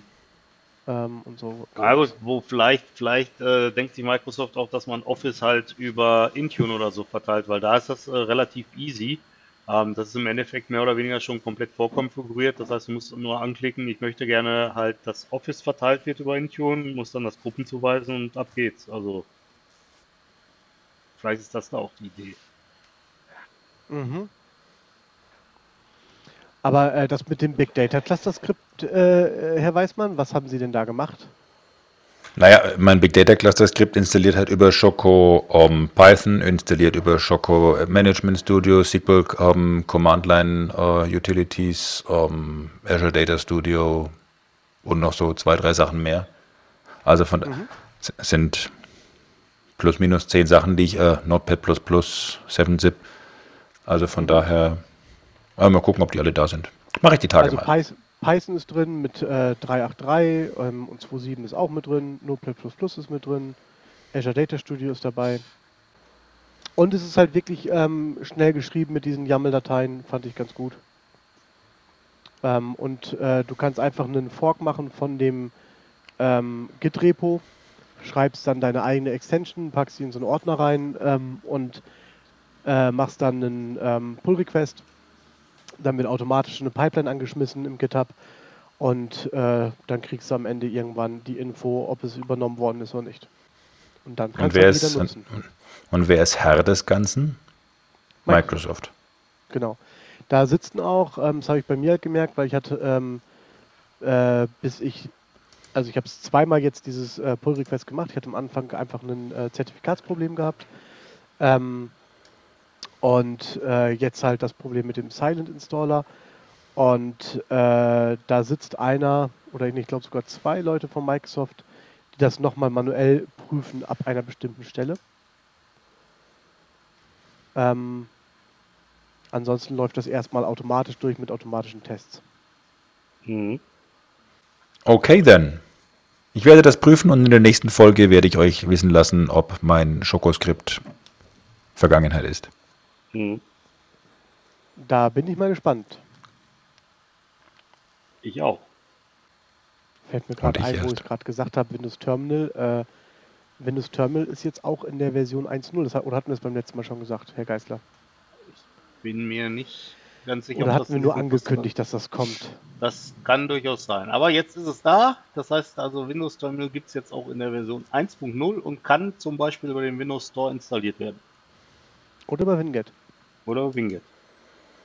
Äh, und im Übrigen ist jetzt auch die, äh, das Windows Linux Subsystem oder Windows Subsystem für Linux in der Version 2 jetzt auch im letzten Windows Update äh, offiziell enthalten. Das heißt, wenn ihr dort entsprechend eure Maschinen aktualisiert und Docker drauf habt, Mhm. dann werdet ihr beim Starten der aktuellen Docker-Version feststellen, Ja. dass Docker unten sagt, wenn es gel äh, geladen ist, dass es jetzt auf WSL 2 läuft. Ja, exakt. Ich habe jetzt zwei Rechner hier stehen äh, mit Docker drauf und bei dem einen ist die WSL 2 noch nicht drauf. Da steht jetzt immer drin, dass es mit Hyper-V läuft und auf dem Mhm. anderen steht halt immer drauf, dass es jetzt über die WSL 2 läuft. Ja, genau, das ist eine der großen Änderungen, die die bei Docker Desktop jetzt Anfang äh, des Jahres, also in diesem Frühjahr gemacht haben. Was ich allerdings noch nicht gecheckt habe, ist, ob das dadurch jetzt wirklich auch Performance-Verbesserung hat, weil die soll es ja eigentlich haben. Ja, aber müsste man tatsächlich wirklich mal prüfen. Ich hätte noch zwei Fragen zu Winget, zu denen ihr vielleicht die Antworten habt. Ähm, bei den Prerequisites von Winget steht, dass ich Windows 10, 17.09 oder später dafür brauche.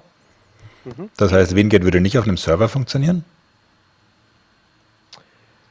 Ähm, das ist eine gute Frage. Habe ich ehrlich gesagt noch nicht probiert. An der Stelle. Also mir würde jetzt keine gute Logik dafür einfallen, warum nicht, aber wenn das nicht geht, wäre es damit für mich quasi schon wieder gestorben. Ja, richtig. Ja. Äh, also, du kannst Winget überm ähm, App Store beziehen. Und, ähm, also über den Den Microsoft, gibt's auf dem Server äh, nicht. Store, ne? Den gibt es auf dem Server nicht, genau. Aber Ähm, das Problem gab es auch schon bei, ähm, hatte ich auch schon bei dem Windows Terminal, weil das wollte ich natürlich auch auf dem Server haben. Ähm, und da gab es aber dann eine entsprechende Anleitung für, wie du das Windows Terminal auch auf einem aktuellen Windows Server installieren Aber kannst. jetzt mal ganz im Ernst, ich meine, wenn ich einen Package Manager habe wie Winget, den würde ich doch am liebsten verwenden auf einem Server, der keine GUI hat, einfach um da Software drauf zu installieren. Und wenn das nicht geht, dann ist das ein bisschen schwierig, finde ich. Das wäre meine zweite Frage. Ich Kriege ich das Ding über die Kommandozeile installiert? Ja. Weil, also das Schöne am Chocolatier ist ja einfach, dass ich den mit einer Zeile PowerShell auch installiert bekomme. ja, Dann ist der da und ich kann direkt in der gleichen PowerShell-Session sagen, Choco install, bababab und er macht. Ja. exakt. Und ich meine, also ganz ehrlich, wenn, wenn Winget nur über den Store zu beziehen ist, dann erschließt sich mir der Sinn da nicht ganz. Da kannst du wahrscheinlich mit Chocolatier installieren. Wie lustig wären das. Aber leider ist es dann eine ähm, nicht valide Variante, weil irgendjemand deine Library ausgetauscht hat. Ja. Okay. Okay, okay, okay. Wäre Dann fände ich es ja viel cooler, wenn jemand es hinkriegt, den Chocolatier so zu, um, umzubiegen, dass ich ihn auch auf ein Winget Repository leiten kann. Dann habe ich das sichere Repository mit dem leicht installierbaren Client. Hervorragend. Aber das muss ja gehen, das muss man ja einfach mal, ne? Okay, also Ach. Tillmann stellt das nächstes Mal vor. Oder ich schreibe einfach was in VB, was einfach automatisch aus jedem YAML-File im Winget Repository ein Chocolatier Repository baut. Das wäre doch mal was. äh, das wäre super. Ausgezeichnet. Hm. Schön, dass wir das klären konnten. Du hast zwei Fragen. Ja, das waren meine beiden Fragen. Also das eine geht es wirklich nur unter Windows 10 und das andere kann ich von der Kommandozeile installieren. Ach so. Und beides haben wir jetzt einmal mit einem Fragezeichen versehen. Und ich werde mir das ansehen. Ich werde dann natürlich umgehend eine Aufgabe für mich hier anlegen. Im Please Talk Data to Me internen Jira. Werde aber vorher noch über Winget, Winget Jira installieren. Super. Und dann ist Das quasi alles klar. Ähm, und ich denke, ich werde das Ganze danach in die Cloud deployen über Infrastructure as Code. Das finde ich großartig. Weißt du, was du für am besten machen kannst? Nee, was Du denn? kannst dafür am besten Pulumi nehmen. Ach, Volumi. Ja. Pulumi hat. das fällt dir jetzt spontan ein, nur weil ich sage Infrastructure as Code. Ja klar, wenn du Krass. Infrastructure as Code sagst, dann fällt mir sofort Pulumi ein. Ähm, Okay. Das, wir, Das hebt vielleicht auch so ein bisschen das Problem auf, dass zu dem, was ich davor gesagt habe, überhaupt kein Zusammenhang besteht zu Infrastructure as Code. Ja, das macht ja nichts. Ach Ben, muss er jetzt nicht, muss er jetzt hier nicht alle Überleitung kaputt machen. Das fällt keinem auf. Mach weiter. Richtig. Ähm, äh, wir hatten irgendwann das schon mal angesprochen, äh, weil äh, Infrastructure as Code ist ja ähm, bei vielen schon ein Thema, ähm, hoffe ich zumindest mal.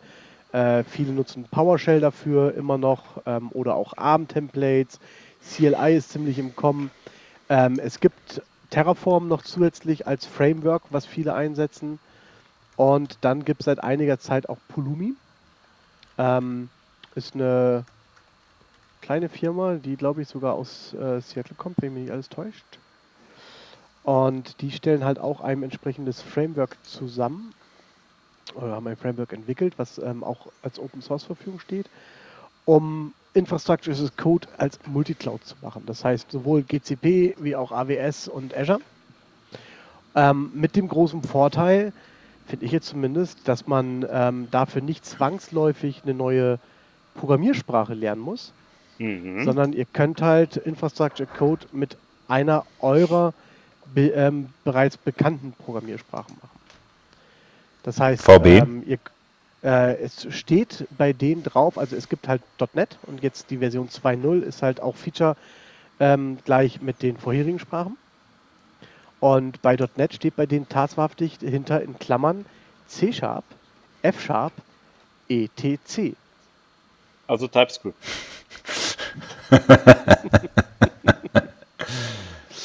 Ähm, ich denke mal, du wirst es in VB machen können, weil ich wüsste nicht, was dagegen sprechen sollte, weil im Endeffekt ist das, äh, was die zur Verfügung stellen, ein SDK, ist ein NuGet-Package, was du ähm, hinzufügst und ob das NuGet-Package jetzt in, äh, in C Sharp, VB oder sonst was geschrieben ist, ist ja egal. Du kannst es ja vom VB aus nutzen. Und dementsprechend müsstest du es dann eigentlich auch äh, mit VB machen können. Ähm, die Libraries, die sie zur Verfügung stellen, gibt es halt für Node.js, das heißt JavaScript oder TypeScript, für Python, wie gesagt, .NET und für Go. Und damit kannst du halt komplett dann deine entsprechenden Umgebungen skripten und deployen. Mhm. Finde Cool. Ich, äh, eine sehr coole Geschichte. Was noch neu gekommen ist äh, in dem 2.0er Framework ist, dass es jetzt neben dem rein Infrastructure as a Code auch ähm, ein eigenes internes Framework gibt für ähm, Policies as Code. Das heißt, du kannst jetzt hier auch Policies für ähm, die einzelnen Cloud-Umgebungen äh, anlegen, im Bereich von Security, ähm, Kosten, Compliance und so weiter, ähm, die du dann halt in einer Programmiersprache deiner Wahl entsprechend aufstellen kannst. Und es unterstützt momentan auch oder jetzt auch Testing-Frameworks, sodass du das, was du schreibst, auch wirklich durch Testing-Frameworks auch nochmal validieren lassen kannst. Ähm, um äh, das, wenn du es, keine Ahnung, in DevOps drin hast, äh, sauber auch durchlaufen zu lassen und zu prüfen, ob du wirklich das deployen willst. Okay. Ähm, genau, ist Open Source, gibt natürlich auch äh, Paid-Versionen von, aber erstmal Open Source ähm, und äh, sollte man sich mal anschauen. Mhm. Okay. We will check. Yes. Ja, Mit VB. Denke, alles andere wäre überraschend und auch enttäuschend für die Zuhörer. Denn ich glaube, wir haben einen hohen Anteil an heimlichen VB-Fans unter unseren Zuhörern. mit Sicherheit. Ich denke, die Dunkelziffer ist da hoch. Ja, VB ist ja nach wie vor eigentlich eine der beliebtesten Programmiersprachen der Welt. Traut sich nur keiner außer dir, das so wirklich auszusprechen. Das ist so. Ja. Habe ich Ja. erst jetzt wieder. Ähm, habe ich eine Anfrage gehabt zu einem Bimmel-Training. Habe ich gesagt, was haltet ihr denn davon, wenn wir das statt mit C-Sharp mit VB machen? Einfach weil ich gesehen habe, okay, von denen, die da so teilnehmen werden, kann eigentlich keiner programmieren. Fanden die total gut. Reduziert auch das Training ungefähr von 10 Tagen auf 10 Stunden. Bis du beim letzten geschnallt hast, warum er die Klammer falsch gesetzt hat. Also von daher möchte ich nur noch mal ganz kurz hier im Ernst sagen, ich finde schon, dass es für viele Anwendungsfälle einfach echt einfacher ist. Auch wenn ihr das anders seht. Ja, Ja, ja, diskutieren siehst wir du auch so? Okay, sehr schön. Ich glaube hier manchmal echt, ich bin im falschen Film. Apropos! Das ist hier kein Film, das ist hier ein Podcast. Ach, Ja, ich, so, ich dachte, wir machen jetzt einen Vlog. Ich habe extra die Kamera laufen. Hab mir extra eine Hose angezogen. oh Gott. Oh Gott, ja. Eieiei. Ja. Ja, apropos falscher Film. Ihr Bad Boys. Ja. Ja, Der Brenner hat es heute echt drauf, ne? das ist unglaublich. Das ist der Hammer. Ja. Frank, hast du den Film gesehen?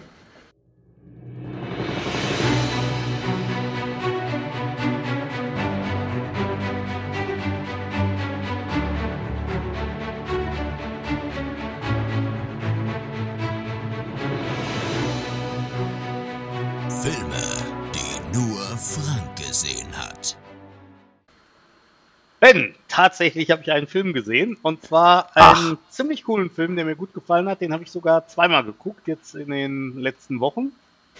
Und zwar, Frank, wenn du Die Hard und Die Hard 2 guckst, hast du ihn nicht zweimal geguckt. Der zweite Teil ist anders. nee, ich hatte so viel Aber besser als der dritte, nur um das nochmal kurz zu Der, erwähnen. der dritte ist dreimal so gut, deswegen heißt er Die Hard 3. Danach wird es allerdings wieder schlechter. Und Der heißt ja eigentlich Falk, nur weil Die du Hard viel with a getrunken hast und den Film doppelt siehst, heißt Ja. das nicht, du hast ihn zweimal gesehen. Ach so. Ah, verdammt. Mit Ja. dem zweiten sieht man vielleicht, weil Frank beide Augen offen hatte. Das kann auch sein. Ausnahmsweise mal nicht mit Augenklappe Film geguckt. So. Ah. Ähm, nee, ähm, Augenklappe Doch. hätte auch nicht geklappt, äh, nicht, nicht, nicht gepasst, weil war ja nicht irgendwie Pirates of the Caribbean. Ähm, gut, nee, also ich habe tatsächlich einen Film geguckt, der mir sehr gut gefallen hat, und zwar äh, Bad Boys for Life. Hat den einer von euch gesehen? Wahrscheinlich nicht, weil das ja sowieso die Rubrik ist, Filme, die nur Frank gesehen hat. Habt ihr denn die alten Filme geguckt? Den ersten? Selbstverständlich. Ja, Ja, klar. Okay. Also, was mir echt, also die beiden ersten Bad Boys Filme, ähm, die sind ja gedreht worden, oder da, da, ähm, war ja, ähm, na, mir fällt gerade der Name nicht ein, ähm, Will Smith. nee, äh, nein, nicht wohl, sehr lustig. Ähm, nee, der, der Regisseur, sag mal, hier, äh, Transformers. Na, wie heißt der? Bernd Eichinger. Nein, nicht Bernd Eichinger. Bernd Eichinger, nein, nicht, nicht Bernd Eichinger. Ah. War das der ei. gleiche, von, wem, von dem du auch letztes Mal erzählt hast? Nein, Roland Emmerich? nein, auch nicht Roland Emmerich. Michael Bay. Michael, Mike, danke, Ben, danke. Ich weiß ja auf dem Danke nicht mir, danke Mann. Google. Der Ja. Mann googelt so Der schnell. googelt so schnell. genau, Michael Bay meinte ich natürlich. Also, Michael Bay hat ja die ersten beiden, ähm, die ersten beiden Bad Boys Filme gedreht, bevor der dann irgendwann nach Transformers abgedriftet ist. Ähm, und ähm, es ist so, der dritte ist jetzt tatsächlich nicht von ihm gedreht worden, sondern von einem Regisseur Roland ähm, Emmerich? Duo. Nein, auch nicht von, nein, es war auch nicht Roland Emmerich und äh, Wolfgang Petersen, sondern von einem eher, also ich habe Fassbender. von denen gehört, von dem äh, Regie- Regie-Duo, das das gemacht hat, aber die haben das echt gut gemacht. Also die haben wirklich, man merkt, dass die die ähm, beiden anderen Filme sehr, sehr gut kannten und da auch Fans von waren und ähm, es ist halt so, es hat fast die gleiche Optik. Es hat äh, auch die, ich sag mal so, ähm, das, das, das Spiel zwischen ähm, Will Smith und Martin Lawrence, das funktioniert auch ähm, an der Stelle halt wi- wieder genau wie bei den anderen beiden Teilen auch. Und es ist halt natürlich so, wie man es von den anderen Teilen kennt, halt eine, äh, ein Actionfilm mit sehr viel Humor und so. Also ähm, ist wirklich, äh, man merkt halt nicht, dass das jetzt nicht der gleiche Regisseur ist, sondern das haben die wirklich sehr gut gemacht. Und äh, Michael Bay hat sogar einen Cameo-Auftritt in dem Film. Ähm, und zwar äh, irgendwie bei, da findet auch eine Hochzeit statt und auf der Hochzeit ist er im Endeffekt so als, äh, ich weiß nicht, Hochzeitsplaner oder irgendwie sowas unterwegs. War irgendwie auch ganz lustig. Nee, aber auf jeden Fall sehr, sehr unterhaltsam und auch, auch ähm, sehr gut. Das ist übrigens auch, äh, der ist auch, Und der der, Belgier. ja, der ist ähm, übrigens nicht nur ähm, von Michael Bay gedreht worden, sondern ähm, auch äh, die Produktion dahinter hat Jerry Bruckheimer gemacht, der ja auch viele so aus den Action, äh, von den Actionfilmen aus den 90ern produziert hat, unter anderem zum Beispiel The Rock oder Con Air oder sowas. Und diese Optik, die, äh, ich, find, ich finde, die äh, Bruckheimer-Filme, die haben immer so eine besondere Optik irgendwie. Und auch die Optik zieht sich da komplett durch. Und es gibt teilweise auch so ähm, Anspielungen auf die alten Filme. Es ist doch so in dem ähm, in den ersten beiden Filmen sind noch immer so Situationen, wo ähm, einer von den beiden den anderen irgendwie so umrennt, weil er gerade irgendwie fast von einem Auto überfahren wird oder so. Und wo die dann so aufstehen und die Kamera von unten so hochzirkelt. Und genau das haben sie da zum Beispiel auch drin. Also, ja, wie gesagt, jeder, der die ersten beiden Filme mochte, kann da auf jeden Fall halt reingucken. Ich hatte, als ich mir den ähm, geholt habe, hatte ich erst auch so ein bisschen so Bedenken, so nach dem Motto, na, jetzt wärmen sie da schon wieder irgendwas auf und das wird bestimmt irgendwie, äh, irgendwie nur wieder so ein, so ein, so ein, ja, so ein, so ein aufgewärmter Mist oder so, aber muss man wirklich Sowas sagen. wie Die Hard 3. Freund, Ja. Obacht. Und ähm, nee, aber, aber wirklich war wirklich gut und ich habe auch gelesen, dass ein Vierter jetzt auch schon geplant ist. Oh. Ja. Der wird wahrscheinlich auch wie Die Hard 4 oder wie Indiana Jones 4. Naja. Also du sagst eine ähm, äh, äh, Guck-Empfehlung. Absolut, ja. Und wenn ihr die beiden anderen Filme mochtet, dann werdet ihr den auch mögen.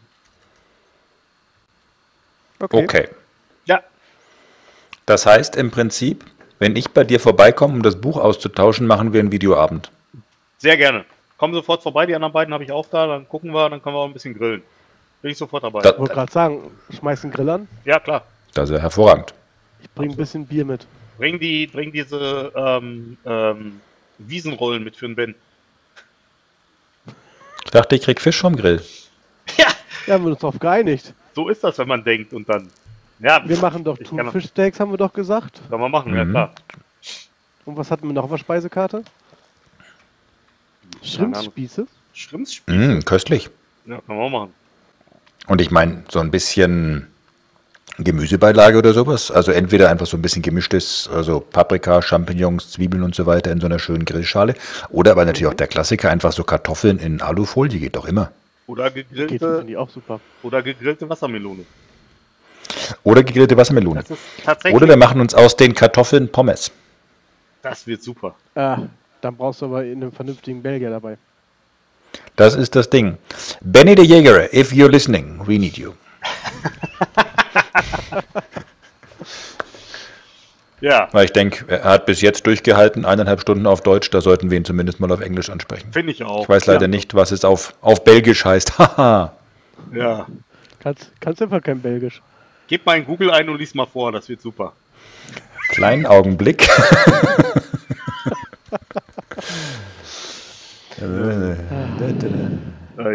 So. Die Frage, German. welches du nimmst. Und, äh, ähm, naja, ähm, wenn, dann nehmen wir natürlich Holländisch, Ja, ist ja. weil auf Französisch hätte ich es vielleicht sogar noch hingebracht, aber da klingt es ja bestimmt nicht so lustig. Wenn du es vorliest, vielleicht schon, aber Hey, Benny, wir haben ein Fritteuse Nordic. Ja, Ich denke, das hat das toll funktioniert. Hat Da hat sich auch die. Warterei gelohnt, so lustig Ja, wie das klang. absolut. Hoho. oh Mann, oh Mann, oh Mann, oh Mann. Eieiei. Ja, sehr schön, sehr schön. Hoffentlich hat er wirklich zugehört, weil sonst ist echt doof. Ja. Dann war es ja wirklich für die Katz. Oh. Ja, da die Katze heute schon häufiger vorkam, habt ihr noch eine Katze im Sack, die ihr rauslassen wollt, oder habt ihr keine Themen mehr? Ah, zum Thema Katze kann ich vielleicht noch einen Schwank erzählen. Ja, gerne. Mhm. Uns ist neulich eine Katze zugelaufen aus der Nachbarschaft, Mhm. die nicht so richtig Aber- wusste, wohin. Du weißt aber, wenn man irgendwo langläuft und die Katze in so einen Sack steckt, ist das nicht zugelaufen, ne? Wollte ich nur sagen. Nein, nein. Ähm, also, ach Frank, Was? soll ich sagen? Dann irgendwann mitten in der Nacht auf einmal auf unserer Terrasse Leute mit Taschenlampen, die diese Katze gesucht haben, die natürlich nicht gefunden haben, weil ich meine, eine schreckhafte Katze bei Nacht, die findet man ja am besten, indem man etwas herumtrampelt. Und mit der Taschenlampe leuchtet. Und mit der Taschenlampe leuchtet. Genau. Aber die Katze war ja auch schon bei euch eingesperrt.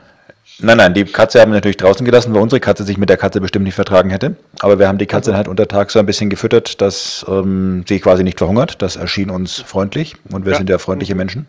Ja.